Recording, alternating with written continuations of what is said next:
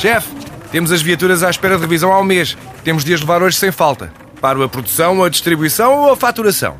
Cuide da sua empresa, que a Renault cuida das suas viaturas. Com o serviço Renault Pro Mais exclusivo para profissionais, conte com uma equipa especializada que lhe oferece soluções à medida do seu negócio e serviços como recolha e entrega de veículos para manutenção, horários de oficina alargados, serviços rápidos sem marcação e muito mais. Renault Pro Mais, ao seu lado para fazer a sua empresa crescer mais.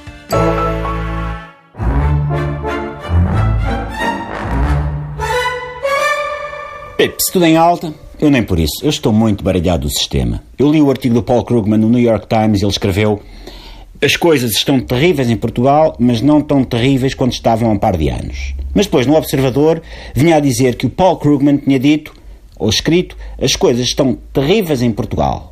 Só. Só. Parecendo que não há uma diferençazinha. Uma diferença zorra. Se o observador existisse no tempo de Winston Churchill, imagine como seria quando Churchill disse que a democracia é a pior das formas de governo, excetuando todas as outras.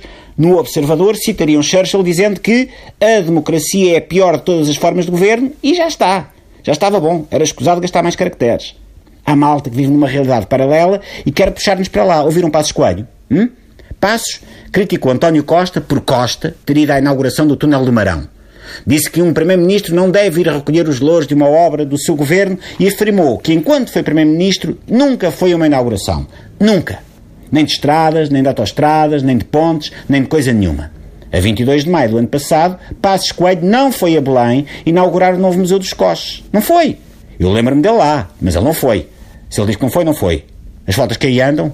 Photoshop. Ah, pois, é que não são só as marufas da Kate Perry que levam Photoshop. O Passos também come pela medida grande. Copa D, no mínimo. Em abril de 2014, em Valpassos, Valpassos, eu lembro-me dele a inaugurar as novas instalações da APPA-CDM. Estou maluco? Só pode, porque se Passos diz que nunca foi inaugurar nada, é porque nunca foi. A 6 de março de 2014, lembro-me de Passos Coelho na inauguração do World Discoveries. Andar de barquinho. E ainda hoje estou à espera que os senhores da Lego se cheguem à frente e comercializem este barquinho com um barreto Xavier incluído. Internem-me. Estou choné, porque isto nunca aconteceu. Passos Coelho nunca foi a inauguração nenhuma quando era Primeiro-Ministro. Ele não ia mentir, valha no chão do Duarte Marques. Eu é que lhe cossi. Tonhonhó. Em agosto do ano passado, lembro-me Passos Coelho inaugurar a nova ponte da Foz do Rio Dão. Mas espera, uma ponte? Impossível. Passos Coelho não pode ter inaugurado uma ponte. Ele disse claramente que nunca foi inaugurar uma ponte. Metam-me no colete de forças, mas um dos bons. Um da Armani ou do Hugo Boss. Nada daqueles coletes de forças dos chineses que só duram um casamento e dois batizados. E depois rasgam-se todos na zona das virilhas. Há catrafadas de vídeos, fotos e notícias a darem conta destas e de tantas outras inaugurações. Mas saberão todas essas provas mais sobre a realidade de Passos Coelho do que o próprio Passos Coelho? Hum. O escritor norte-americano Philip K. Dick uma vez disse que a realidade é aquilo que continua a existir, mesmo quando deixamos de acreditar nela. Por isso, das duas, uma.